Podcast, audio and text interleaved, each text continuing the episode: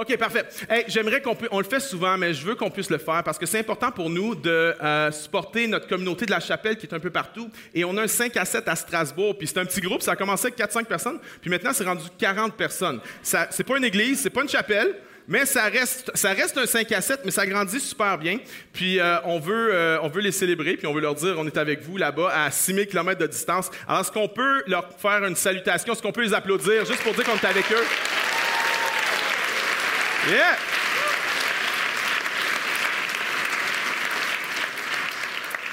OK, Jean, chapitre 19, verset 28. Jésus est sur la croix.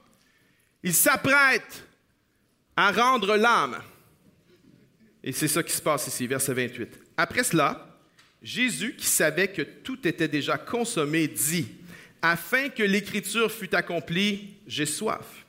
Il y avait là un vase plein de vinaigre. Les soldats en remplirent une éponge et l'ayant fixé à une branche d'hysope, ils l'approchèrent de sa bouche. Verset 30. Quand Jésus eut pris le vinaigre, il dit, tout est accompli. Et baissant la tête, il rendit l'esprit. Tout est accompli.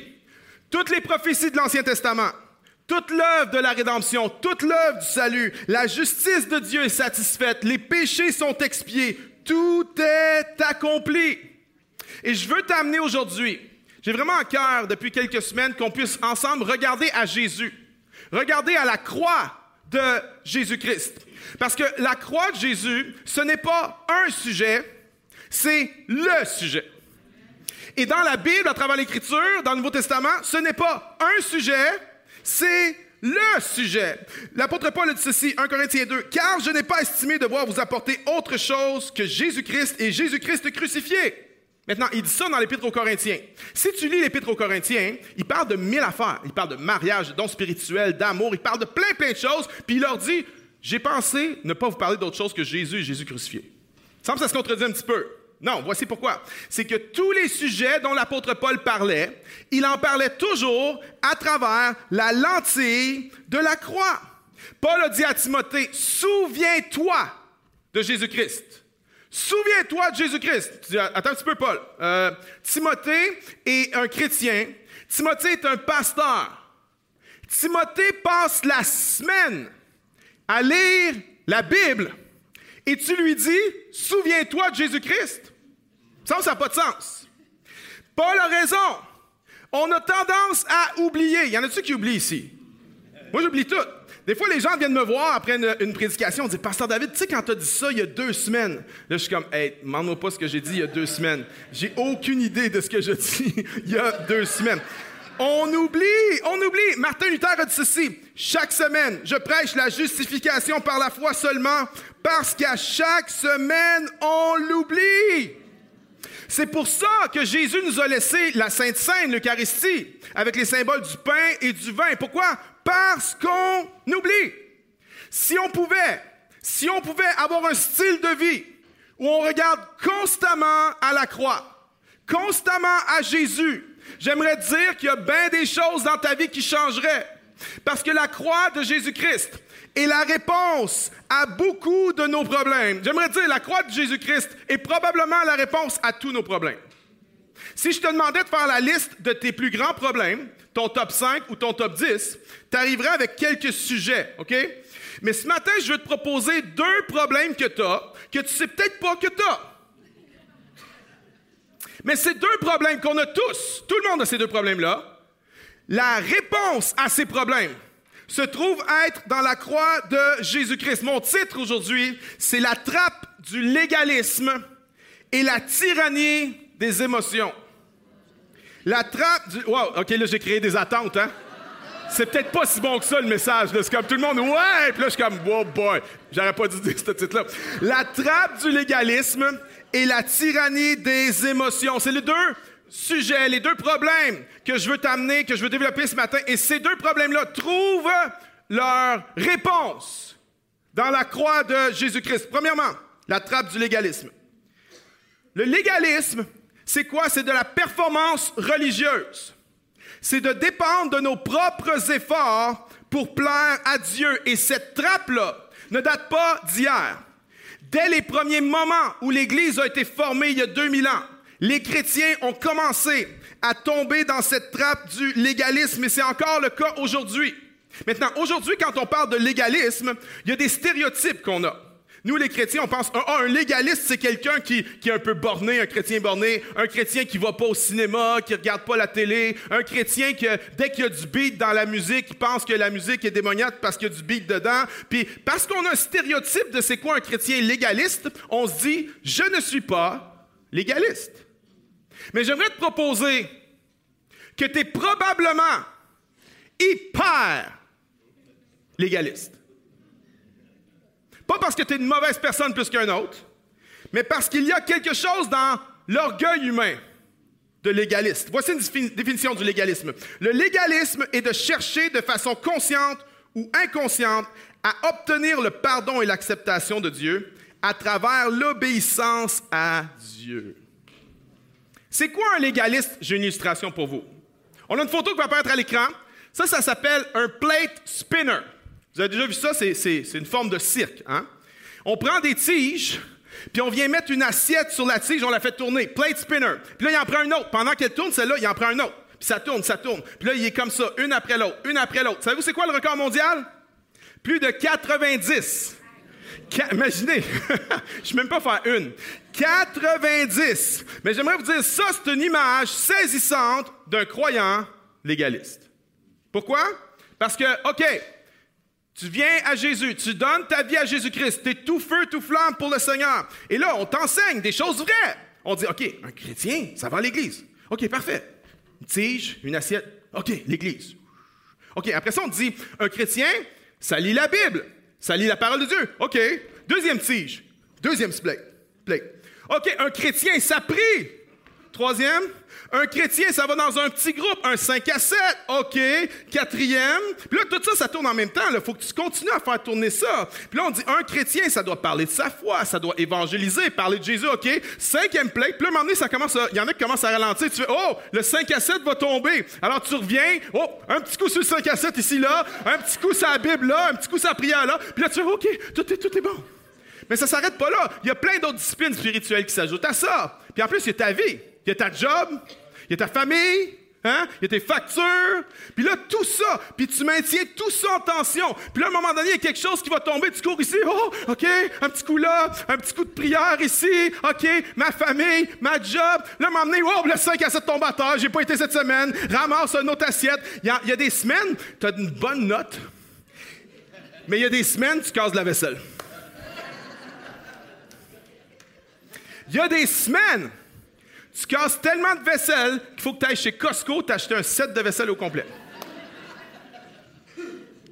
Ça, c'est une image du légalisme. C'est toutes des bonnes choses. C'est toutes des choses vraies. Mais on vient en en faire des obligations, des choses que je dois faire, plutôt que des choses que je veux faire. On vient avoir ces choses-là comme le but plutôt que de voir ces choses-là comme des moyens, des outils pour être en communion avec Dieu. Et un bon légaliste, quand il a eu une bonne semaine, puis qu'il n'a pas échappé de plate, il vient à l'église, puis il est tellement heureux. Hein? Un bon légaliste, quand il n'a pas échappé d'assiette dans la semaine, il loue le Seigneur. Il arrive à l'église, Alléluia, ça va bien. On commence à chanter Jésus, je te suivrai. Yeah. Hmm. Yeah. Là, tu regardes l'autre à côté qui loue pas, tu fais C'est quoi son problème aujourd'hui? Je t'aimerais plus que la vie te servirait. Une bonne semaine, j'ai pas échappé de plate. J'étais un bon chrétien, j'étais une bonne personne. Et quelle assurance devant Dieu que tu as dans la louange, hein? Merci Seigneur que je suis. Vous connaissez l'histoire? Pharisiens, publicains, merci Seigneur que je suis. J'ai tellement une bonne semaine. Seigneur, je suis tellement une bonne personne. Mais un bon légaliste, quand il a eu une mauvaise semaine, puis qu'il a dû aller chez Costco pour acheter de la vaisselle, il arrive à l'église.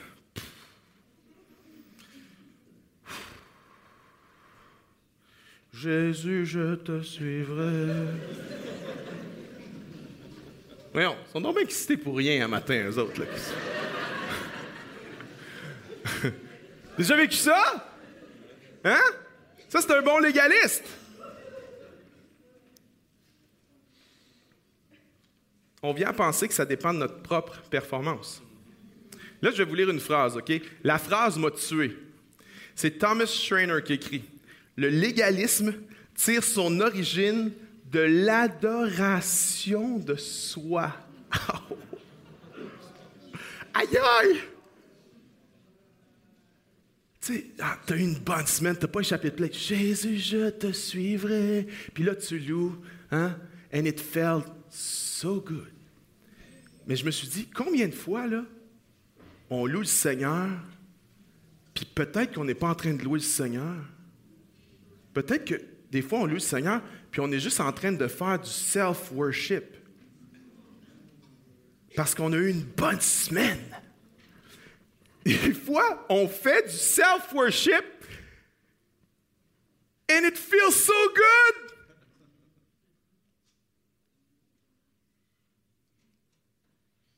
Et lorsqu'on est échappé de la vaisselle, on pense qu'on ne peut pas louer Dieu. On pense qu'on n'a pas accès dans la présence de Dieu.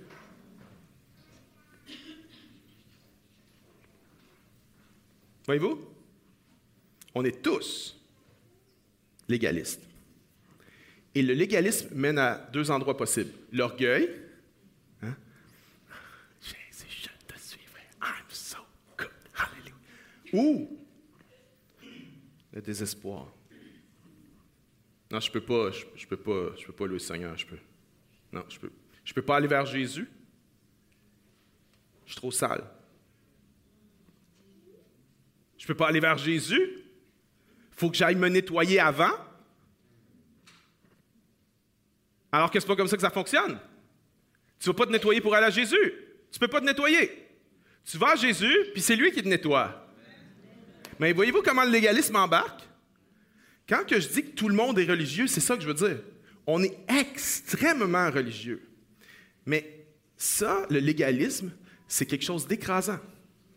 Puis si tu veux savoir si tu es un bon légaliste, regarde si tu es dur envers les autres, mais surtout regarde comment tu es dur envers toi-même. Parce qu'un bon légaliste est tellement dur envers lui-même. Et parfois, les gens disent Ouais, mais moi, je ne veux pas être un légaliste.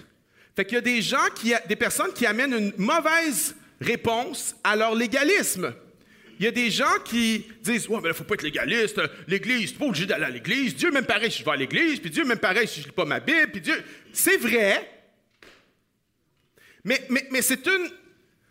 C'est une, c'est une mauvaise façon d'aborder le problème. Parce qu'on ne veut pas être légaliste, on se met à négliger les disciplines spirituelles pour ne pas être légaliste. Mais ce n'est pas ça la solution. La solution au légalisme, c'est de comprendre que tout est accompli. La solution au légalisme, c'est de comprendre la différence. Là, je vais dire deux mots théologiques, puis, OK, mets-toi pas à vomir. C'est, c'est important de comprendre. La réponse au légalisme, c'est de comprendre la différence entre la justification et la sanctification. C'est quoi ces deux mots-là? Justification, c'est ce que Jésus a fait pour nous à la croix. Romains 3, 22 nous dit que la justice de Dieu a été manifestée par la foi en Jésus-Christ pour tous ceux qui croient. Lorsque je mets ma foi en Jésus, lorsque je mets ma foi en lui, je suis justifié en Jésus-Christ.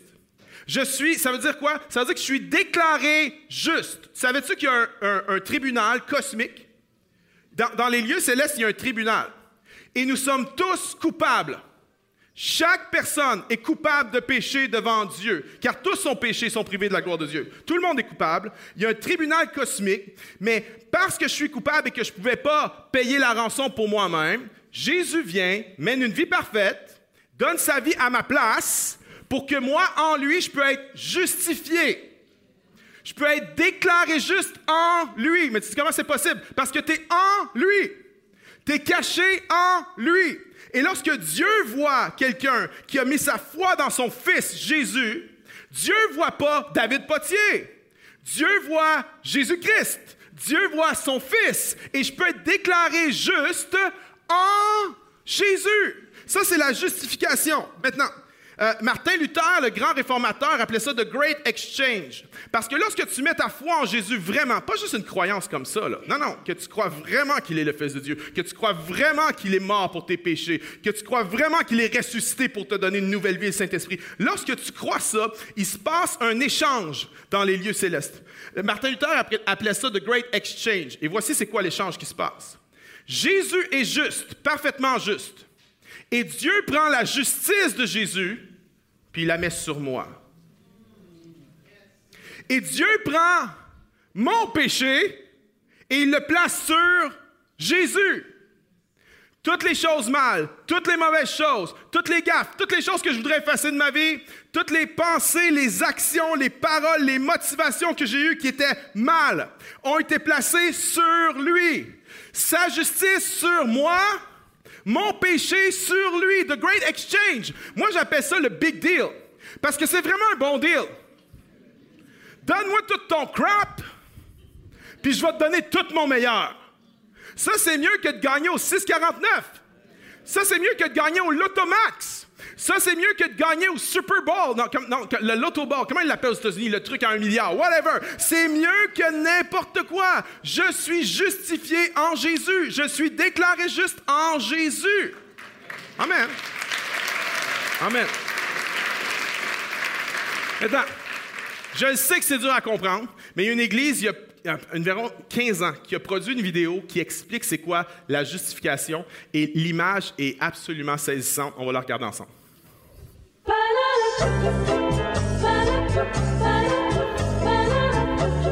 Next. File, please. Mm-hmm. Some lying, some stealing, and some acts of kindness here and there. I tried to live a good life. Well, let's see how good.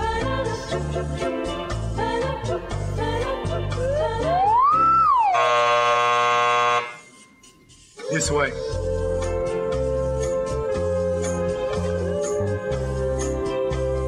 Next. File, please. Okay, I admit it. I did a lot of bad things. Yes, I see. But I've done good things too, you know, to offset the bad things. Like one time I cheated on a test, but then I cleaned up trash in the park. Mm-hmm. That should balance out, right? Let's find out.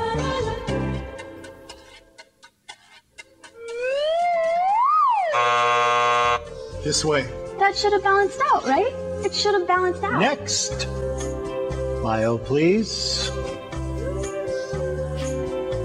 Impressive. Oh, yeah. I devoted my entire life to make this world a better place. I dug wells in Africa. I donated blood every month. And I ran an orphanage in India. I mean, I just wish I could have done more. Mm-hmm. And is this your subscription? I only read the articles.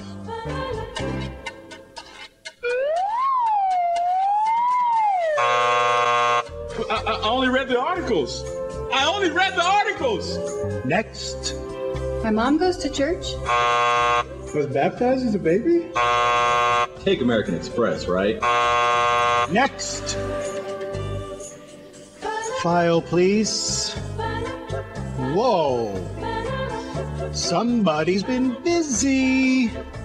Well, let's get this over with. Sorry, um, I didn't know he was with you. Okay, step on the scale. Not you. Him.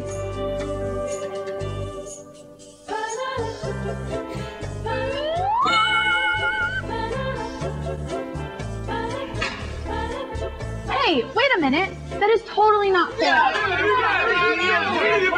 That's why it's called grace.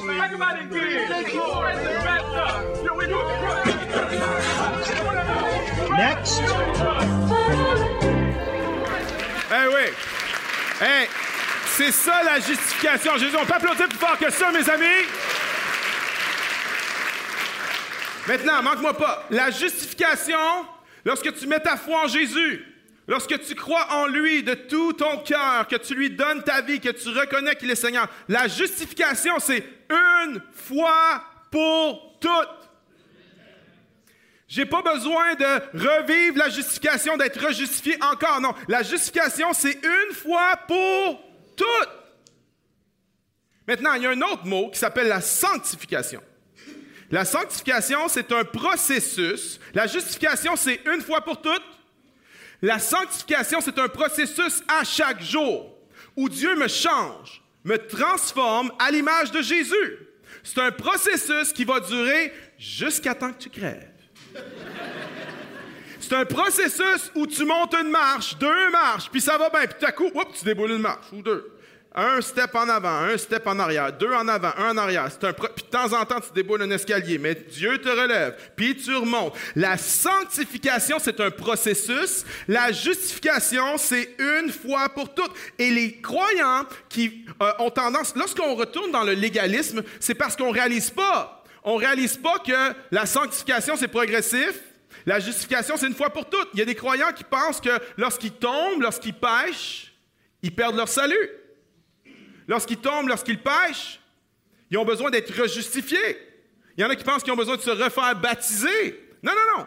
La justification, c'est une fois pour toutes. La sanctification, c'est un processus. Je dirais de la façon suivante. La justification est instantanée, la sanctification est progressive. La justification, c'est par rapport à notre position devant Dieu. La sanctification, c'est par notre pratique, c'est notre pratique à chaque jour. La justification, c'est objectif.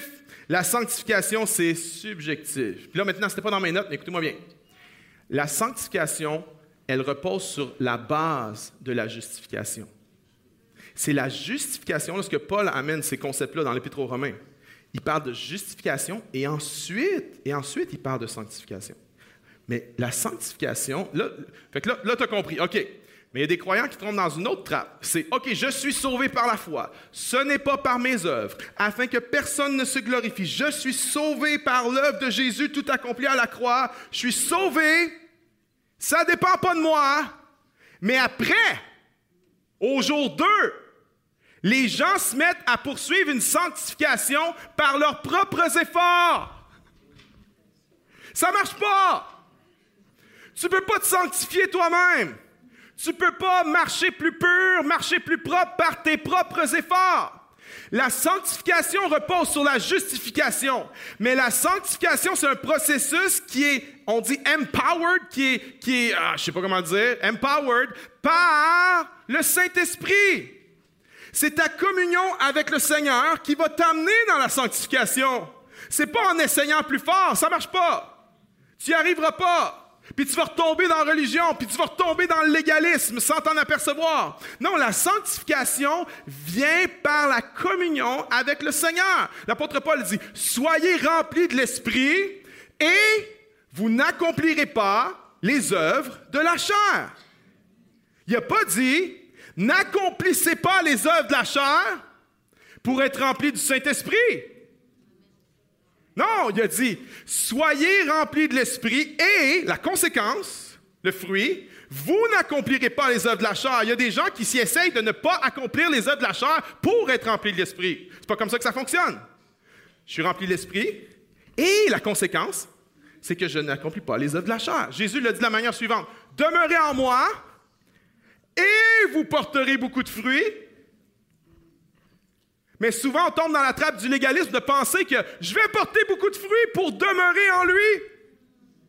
Non, demeurez en moi et vous porterez beaucoup de fruits. C'est dans la communion avec l'Esprit Saint, c'est dans la communion avec le Seigneur, c'est quand je demeure en lui que je peux porter du fruit. Oh. La justification, c'est par la grâce. La sanctification, c'est par la grâce. La justification, c'est l'œuvre de Jésus, c'est l'œuvre de l'Esprit Saint en nous. La sanctification, c'est l'œuvre de Jésus, c'est l'œuvre de l'Esprit Saint en nous. Est-ce qu'on peut applaudir le Seigneur pour la justification et la sanctification? Yeah. Voici un de tes autres problèmes, la tyrannie des émotions. C'est ce qu'on appelle le subjectivisme.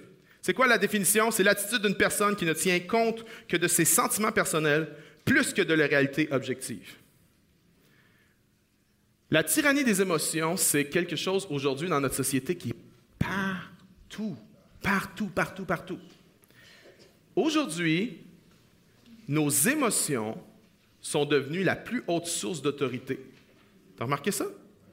C'est la source d'autorité. C'est l'affaire. Saint Clair Ferguson a dit ceci L'orientation évangélique, en parlant du croyant moyen, est interne et subjective. Nous sommes bien plus prompts à regarder en nous-mêmes qu'à l'extérieur. Nous devons plutôt consacrer toute notre énergie à admirer, sonder, proclamer et exalter Jésus-Christ. Qu'est-ce que ça veut dire? Ferguson dit, t'es trop centré sur toi.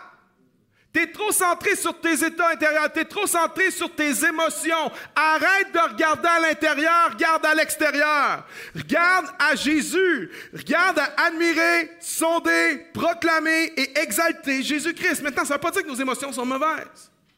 C'est pas ça que ça veut dire. Mais combien de temps on perd à cajoler nos émotions, regarder nos émotions, virer de bord nos émotions? Laisser nos émotions nous tirer vers le bas. Combien de temps on pense à ça plutôt qu'à admirer, sonder, proclamer et exalter Jésus-Christ? Qui aime les montagnes russes ici? Quelqu'un? Le monstre à la ronde, c'est mon préféré. OK? Oui, quand même, c'est le fun. Pas grand monde, hein? Vous n'êtes pas, êtes pas bien essayeux. Il y, en a trois. Toi, ça te tente pas? OK, c'est correct. Moi, j'aime les montagnes russes, OK? Puis euh, les montagnes russes, c'est un thrill. Là. Euh, quand ça commence déjà là, tu montes de même. Là. Puis là, il y a une tension qui se bâtit à ce moment-là. Quand le truc monte. Puis un truc qui est vraiment génial d'aller à montagne russe avec ma femme, c'est que ma femme, elle, elle crie pas en descendant, elle crie en montant, OK? C'est drôle, mais c'est humiliant parce que tu as une folle. Tu sais, tout le monde est là. On monte. Puis t'en as une qui est là. Ah! Non, c'est pas en montant qu'il faut crier, c'est en descendant.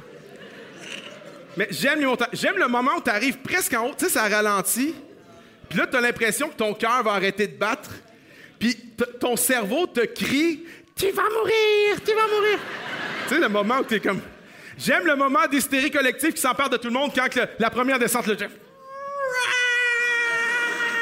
J'aime les virages abrupts. J'aime le moment où, euh, à un moment donné, tu as l'impression que tu vas rentrer dans la structure puis qu'elle va te couper la tête, puis tout à coup, ça descend comme ça, puis ça repasse au-dessus de la tête. J'aime les montagnes russes. Il y a quelques années, je suis allé en Alberta et j'ai essayé la montagne russe la plus rapide au monde. À l'époque, c'était la plus rapide au monde. Et ils prenaient des photos, OK? Puis, je vous le dis, j'avais les cheveux comme ça. J'avais la bouche comme ça. J'ai jamais pensé qu'un être humain était capable d'ouvrir la bouche aussi grand que ça, mes amis. J'aurais dû acheter la photo, je ne l'ai pas fait, c'était trop cher. Mais j'aime les montagnes russes, j'aime, ça monte, ça descend, ça monte, ça descend. J'aime les montagnes russes, mais c'est pas comme ça que je veux vivre ma vie, par exemple. Up and down and up and down. Je suis pas en train de dire qu'il n'y a pas des saisons dans la vie. Il faut pas faire du déni d'émotionnel. C'est pas ça que je suis en train de dire. Notre problème, c'est pas qu'on fait du déni émotionnel aujourd'hui. Notre problème, c'est qu'on a fait de nos émotions la plus haute source d'autorité. Et on se laisse tirer au tapis par nos émotions. Où est-ce que tu investis ton énergie? À sonder tes émotions ou à admirer, exalter, proclamer Jésus-Christ. Vois-tu, ça c'est objectif. Ce que Jésus a fait, c'est objectif, ça ne change pas. Nos émotions sont subjectives. Ça change constamment. Au gré de la température, fait pas beau un matin, je file pas. T'as remarqué? Des fois, tu te dis, mais c'est donc ridicule. La température ne devrait pas avoir autant d'effet sur moi. Come on! Mais c'est de même. Tu te couches un soir, ça va bien, tu te lèves le lendemain, ça va pas bien, tu n'es même pas capable d'expliquer pourquoi. C'est subjectif, c'est changeant. Mais est-ce que tu regardes à ce qui est subjectif ou ce que tu regardes à ce qui est objectif? Ce que Jésus a fait pour nous est objectif. Mets ton énergie à sonder, exalter Jésus-Christ. C'est pas vrai que ce qu'on ressent est la vérité. Ça, c'est ce qu'on nous enseigne dans la société. Ce que tu ressens, c'est vrai. Puis viens pas questionner ce que tu ressens. Surtout pas. Pourquoi? On vient à une époque où on questionne tout. Tout. Même des affaires qui semblent évidentes pour tout le monde. Et on ne pourrait pas questionner le roller coaster intérieur. Sérieux? Sérieux? Tes émotions ne sont pas Dieu. Tes émotions ne sont pas la plus haute autorité dans ta vie. Et il y a un mensonge qui circule, c'est que si tu questionnes tes émotions, si tu te, si tu te laisses pas aller à tes émotions, tu es un fake. Tu es non authentique. J'aimerais te proposer que c'est faux. C'est totalement faux. On vit dans une culture qui a tout désacralisé. Il n'y a plus rien de sacré aujourd'hui. Le mariage, c'est plus sacré. Le sexe, ce n'est plus sacré. La vie, ce n'est plus sacré. La seule chose qui est sacrée dans notre culture, c'est ce que je ressens. Ça, c'est sacré. Fait que je vais faire ce que je veux, quand je veux, comme je veux, avec qui je veux. Et d'un premier abord, ça semble être une idée nice, ça. Hein?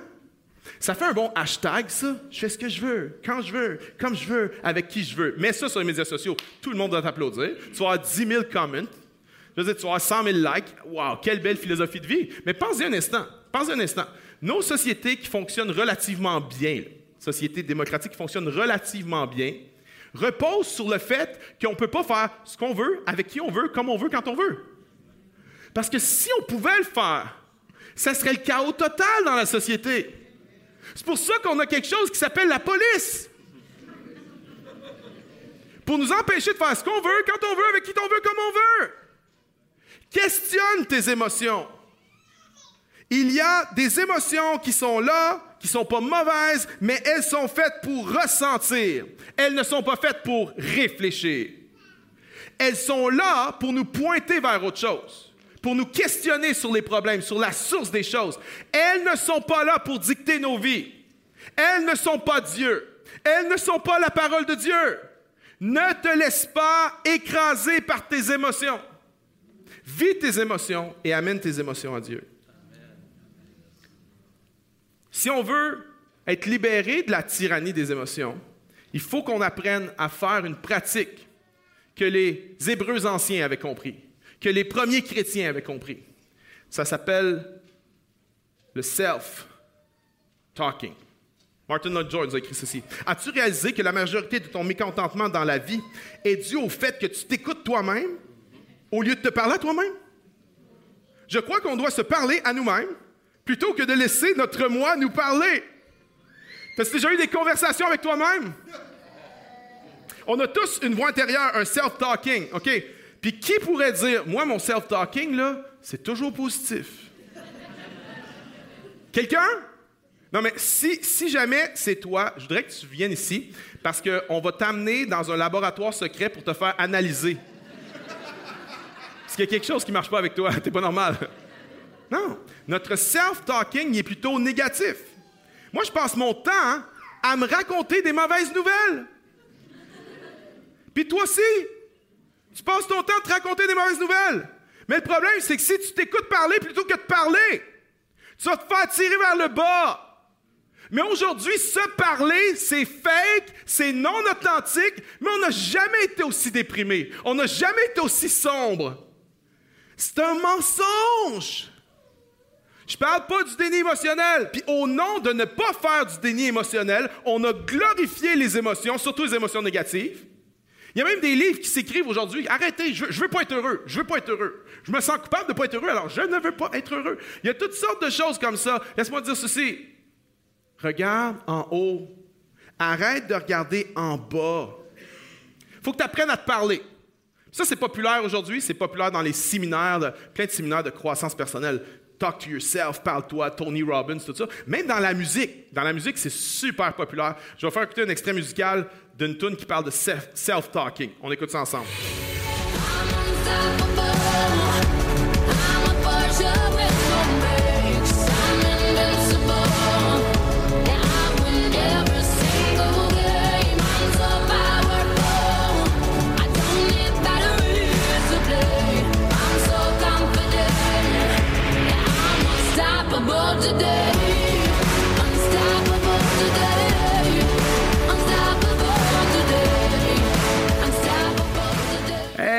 On aime-tu ça, les bonnes tunes qui sont pas vraies?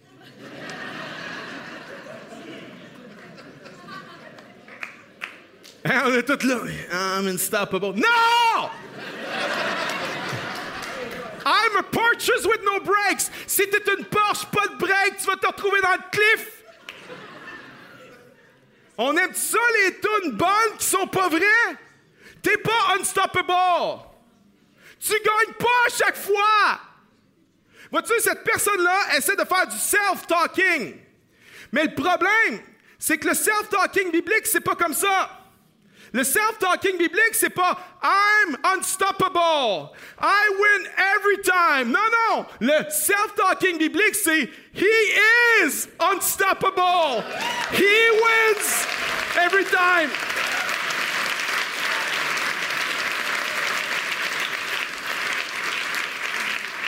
Ce genre de self-talking-là vient juste te mettre encore plus de pression finalement. Tu te sens bon pendant, tu te sens bien pendant cinq minutes parce que le beat est bon, tu sais. Hey, on devrait la refaire pour vrai. He's unstoppable. Non, mais c'est malade. Le beat est bon. Mais c'est pas vrai! Notre self-talking doit pas être basé sur nous et nos capacités. Notre self-talking doit être basé sur lui et ses capacités illimitées.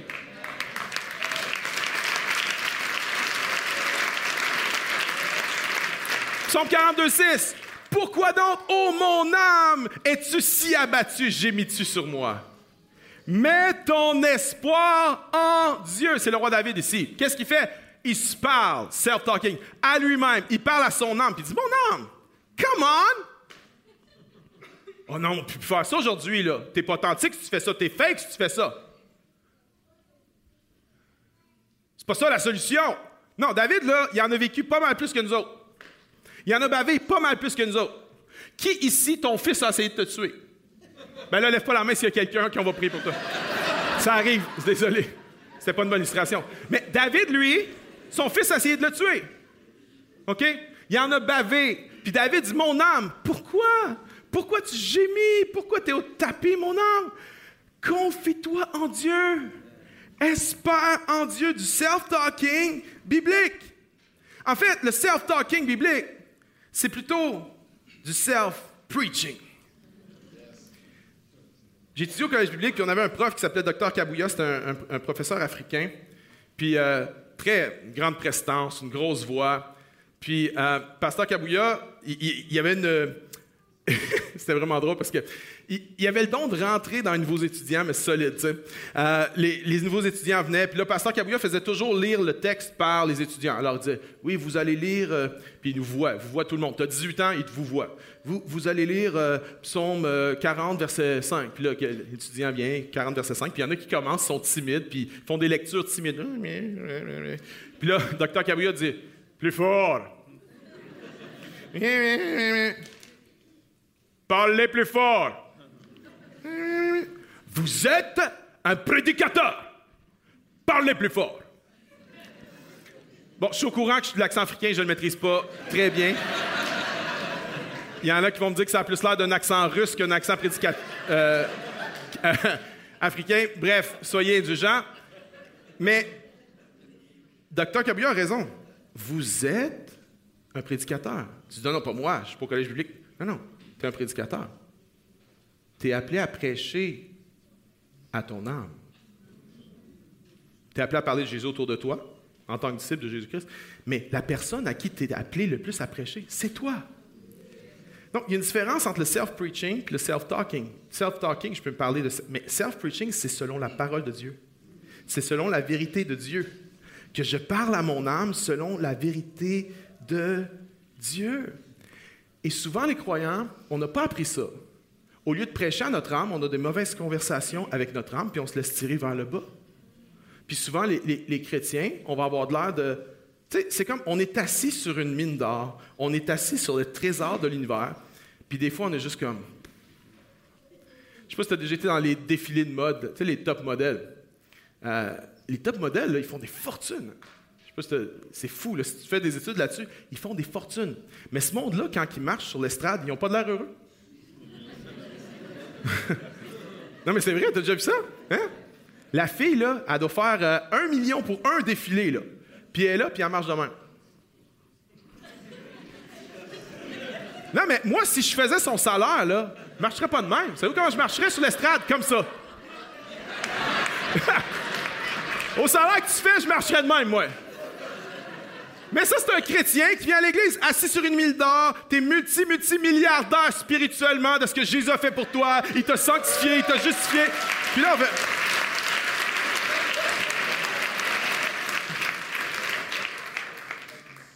C'est parce qu'il faut que tu prêches à ton âme. Prêche à ton âme. Tu sais, Jésus est venu vers un gars qui était, était paralysé, malade depuis 28 ans, 38 ans par terre. Puis Jésus dit Lève-toi. Mais il y a plein de gens qui ne se lèvent pas parce qu'ils n'ont pas pris la décision de juste parler à leur âme. Puis même si tu ne le sens pas, même si tu ne files pas, même si tu as l'impression d'être fake, obéis à Dieu. Obéis à la parole de Dieu. Lève-toi. Puis prêche à ton âme. T'es abattu, t'es triste, prêche à ton âme.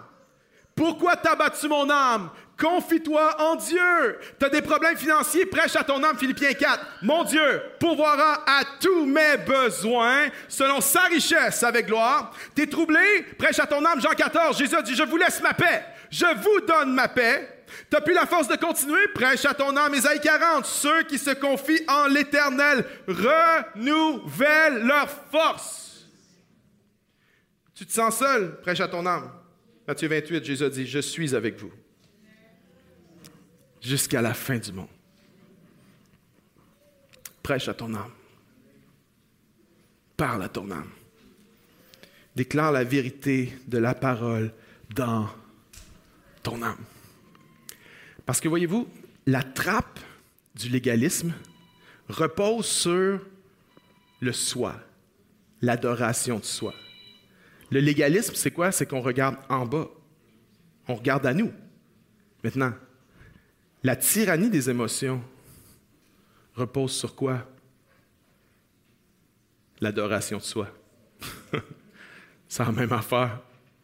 Les deux, c'est qu'on regarde en bas au lieu de regarder en haut pour sonder, admirer, proclamer Jésus-Christ.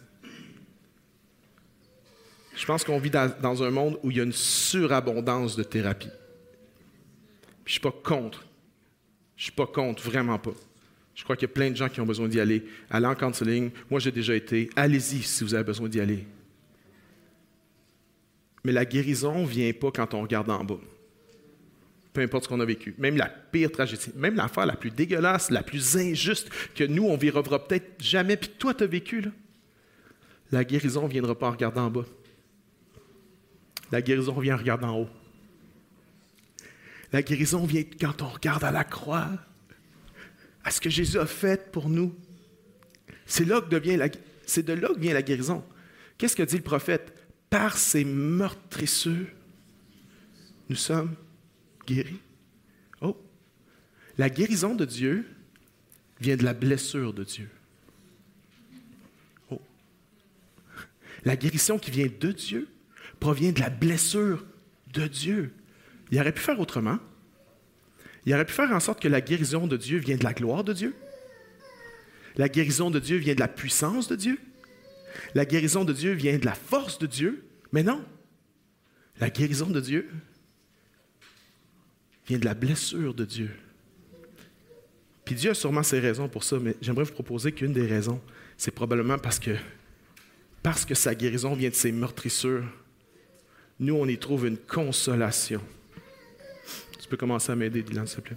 Nous, on y trouve une consolation que par ces meurtrissures, nous sommes guéris. Je ne sais pas dans quelle trappe tu es aujourd'hui. Peut-être que tu es écrasé par le légalisme, la performance religieuse. Peut-être que tu es écrasé par la trappe de la performance à ton travail. Hein? J'aimerais dire ceci. La solution, c'est de regarder à la croix. Souviens-toi de la croix. Souviens-toi de la croix. Souviens-toi. Relève la tête. Relève la tête. Peut-être que tu tyrannisé par tes émotions. C'est un tyran. C'est sans pitié. Ça n'a pas de grâce. Ça tue, ça étouffe. C'est un tyran. Relève la tête. Regarde à Jésus. Souviens-toi de la croix. Souviens-toi de Jésus-Christ. Comment les premiers chrétiens ont réussi à passer à travers les épreuves qui ont. C'est pas en regardant en bas, c'est en regardant en haut. Comment ils ont réussi à avoir la joie alors qu'ils étaient persécutés? C'est en regardant en haut, c'est pas en regardant en bas. Regarde en haut. Regarde à la croix. Il est temps pour plusieurs ici de regarder en haut. Il est temps pour plusieurs ici de relever la tête. Alors, on va prier ensemble, puis plutôt que de vous demander de pencher la tête, c'est ce qu'on va faire? On va se lever, puis on va la lever, la tête. Est-ce qu'on peut se lever ensemble?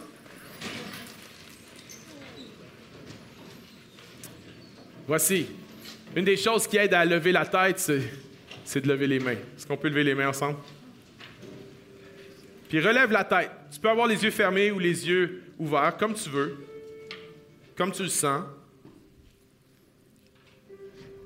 Mais on va regarder en haut parce que la croix est en haut. J'aimerais t'inviter à ce moment-ci. Peu importe ce que tu vis, regarde à Jésus. Regarde à la croix. Écrasé par le poids de ton péché, de ta culpabilité, de tes dépendances, regarde à Jésus. Écrasé par le poids de tes émotions, la noirceur intérieure, regarde à Jésus. De la croix vient la guérison. Seigneur, je vais te prier pour mes amis ici. Nous regardons à toi maintenant. Nous relevons la tête vers toi maintenant. Merci que tu es celui qui nous secourt. Merci que tu ne nous laisses pas à nous-mêmes. Aide-nous à développer un style de vie où on regarde constamment en haut, constamment à la croix de Jésus. Aide-nous, viens nous libérer de la tyrannie de nos émotions. Je prie pour des gens qui sont dans les ténèbres depuis longtemps. Je prie pour des gens qui sont captifs depuis longtemps. Je prie pour des gens qui n'ont plus le goût de se lever le matin, pour des gens qui n'ont plus le goût d'aller travailler. Je prie pour des gens qui n'ont plus le goût de vivre. Je prie maintenant qu'un miracle prenne place en eux, alors qu'ils relèvent la tête et qu'ils regardent en haut. Viens, Seigneur Dieu, par ton esprit, viens les relever. Je prie pour des gens écrasés sous le poids de la performance religieuse ou écrasés sous le poids de la performance au travail. Seigneur, on ne performe pas pour quelque chose, on performe parce que tu nous as aimés. Et on est sécure en toi.